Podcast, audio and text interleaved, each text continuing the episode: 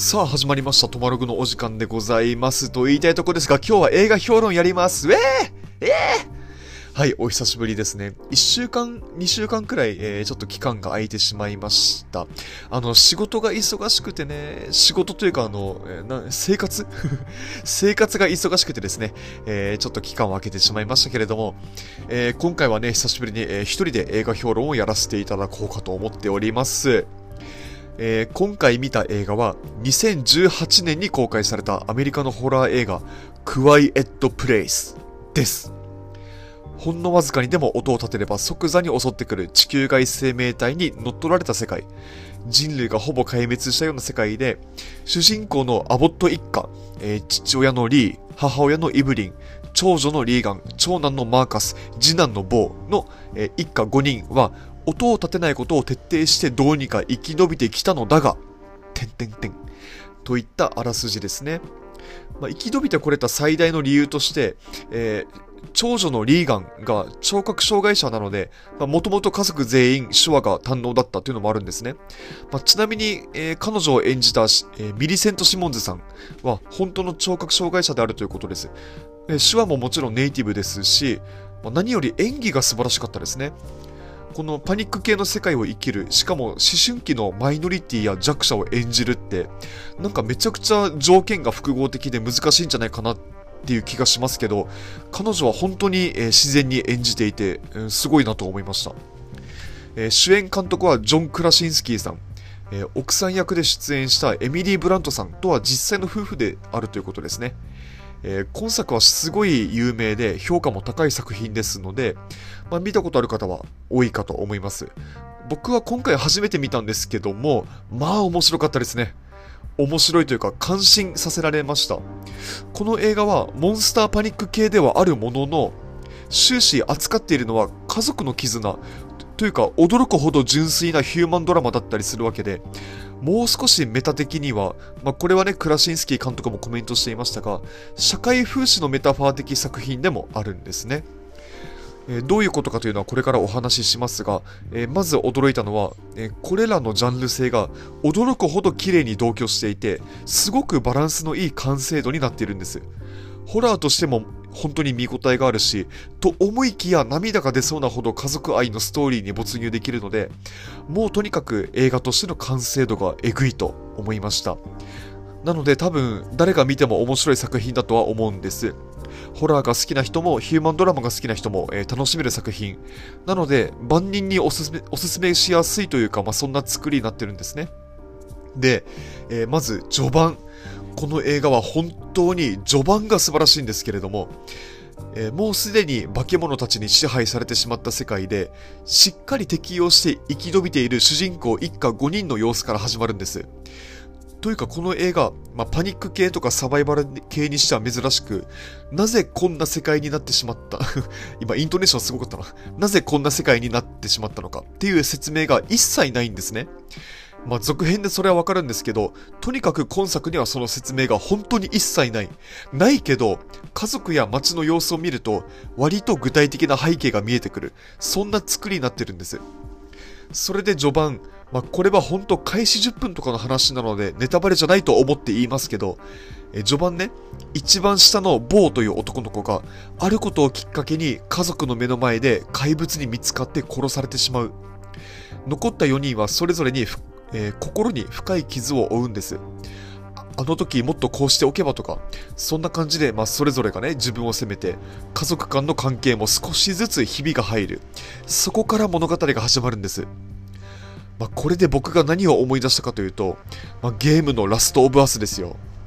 ねえ、やったことある人はわかると思いますが、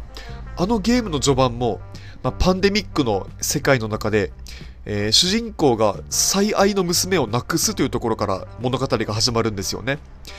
もっと言えば今作の某のあのおもちゃのくだりとか、まさにラストオブアスのね、エリートサムの悲劇にもそっくりですよね。まあ、ついでに言うと、この映画の脚本を書き始めたのは2013年らしいんですけど、ラストオブアスが発売されたのも2013年なんです。まあ、僕の、僕もね、あのゲームはまさに発売直後に買ったのでよく覚えてるんですが、本当なんか最初から最後まで、えー、衝撃的なストーリーなので、多少はね、多少そこから着想を得た部分もあったんじゃないかなと勝手に想像してます。まあ、なんなら主人公やモンスターの造形もね、若干似てますからね。その、音を立てたら襲われるっていう、まあ、条件も似てますし、まあ、これはもちろんその、えー、なんだよパクってんじゃねえよって言いたいわけじゃなくて、むしろ個人的には嬉しいんですよ。あ、こ、これあれだ、俺の好きなゲームが映画化された感じだみたいな まあそう思っちゃうというか、まあ実際ゲームって意外と、意外とね、あんまり実写化されないですからね。まあ、例えば僕、メタルギアソリッドというゲームシリーズ好きなんですけど、まあ、それになんとなく似てるという理由で、まあ、本来あんま好きじゃない戦争映画の、まあ、エネミーラインという映画シリーズを全部見ましたからね。ま話がだいぶそれましたけど、まあ、今作の序盤10分くらいで、えー、世界観の説明と強烈な物語の解消を表現してるんです。で、重要なのは、その間、ほとんど無音だということです。音を出したら殺されちゃうわけですから、声を出して会話はもちろんできないし、物音一つ立てないわけです。だからほとんどサイレント映画なんですよ。この音を出しちゃいけないっていう状況っていうのを見てる僕らにすらも強烈な緊張感を与えてしまう。声を出しちゃいけないという条件になんだか参加してしまうという、その強制没入というか、その体験性も楽しいですよね。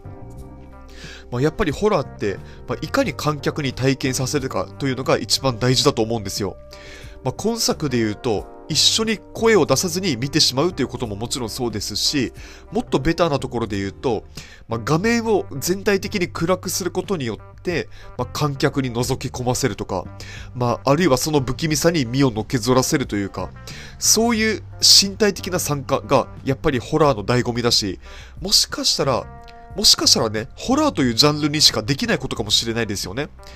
もうだからね、お化け屋敷なんてものが存在するんだと思うんですけど、まあそんな感じで、えー、今作はその没入性に優れた作品だということが、開始10分で嫌でも汲み取れるわけです。で、もう一点、あの、すごい考えさせられたポイントがあったのでお話ししたいんですが、え先ほどの一番下の子、ボーが亡くなってから、え物語の舞台はおよそ1年後に、え転換して、そこから本編が始まります。で、家族は相変わらず音を立てずにね、え生活しているんですが、なんと妻のイブリンが妊娠してるんですよね。正直ね、正直見た瞬間は思うところはいくつかあったんですよ。え、どのタイミングでセックスしてんの？みたいな とかね、まあ思うところはありましたけど、まあそれはやっぱり、その、どんな環境でも、まあ、変わらず営まれる人間のしたたかさを感じますよね。で、このイブリンの妊娠に対しては、僕は2つ大きな意味があると思ってて、で、それはミクロな抵抗とマクロな抵抗ですね。まずミクロな抵抗っていうのは、まあ、家族一人一人が抱える愛や絆といった者たちは、どんな環境だろうと崩されねえぞという抵抗です。まあ、つまりその1年前に一家は、えー、次男の棒を失って、えー、それぞれ深く傷ついているわけですが、同時に新しい家族の妊娠によって、お互い助け合って前に進まなくてはいけない。そのためには確固たる家族の絆を取り戻さなくてはいけない。いつまでも立ち止まるわけにはいかないというモチベーションを与えてくれるわけです。その悲しみからの脱却と前進こそが、まあ、過去や環境に対して家族の愛を持って抵抗するということ。それがまずこの妊娠から見えてくるんですね。まあ、これが、えー、まずミクロな抵抗だと思うんです。そしてもう一つ、マクロな抵抗っていうのが、えー、つまり化け物たちに支配された世界で人間たちが直接取ろうとする抵抗活動って大抵武器を持って化け物を倒すということじゃないですか。ただそれはすでに失敗しているわけです。失敗している世界なんです。化け物を減らすということは叶わなかった。人類はほぼ壊滅してしまった。もう奴らを倒すことはできそうにない。じゃあどうするか。どうやって化け物の支配に抵抗していくか。今できる最大の抵抗とは何か。それは化け物を減らすのではなくて人類を増やすということなんですね。自分たち人間を増やす。自分たちの存在のそのしたたかさを相手に見せつける。それこそが最も勇敢で最も偉大な抵抗だと僕は思うんです。だから地球規模で見た時に一人の人間がこの環境下で妊娠をするということそこに実はとんでもなく大きな意義があるわけですねそれがマクロな抵抗だと思うんです、ま、この妊娠もそうですけどこの家族は乗り越えなくちゃいけない問題を他にもいろいろ抱えていて例えば長女リーガンの思春期特有のあの難しさとか特にそうでしたね、まあ、これって冷静に眺めてみると、あの、環境が特殊すぎるだけで、大抵、大体どの家族も抱えている問題だったりするんですよ。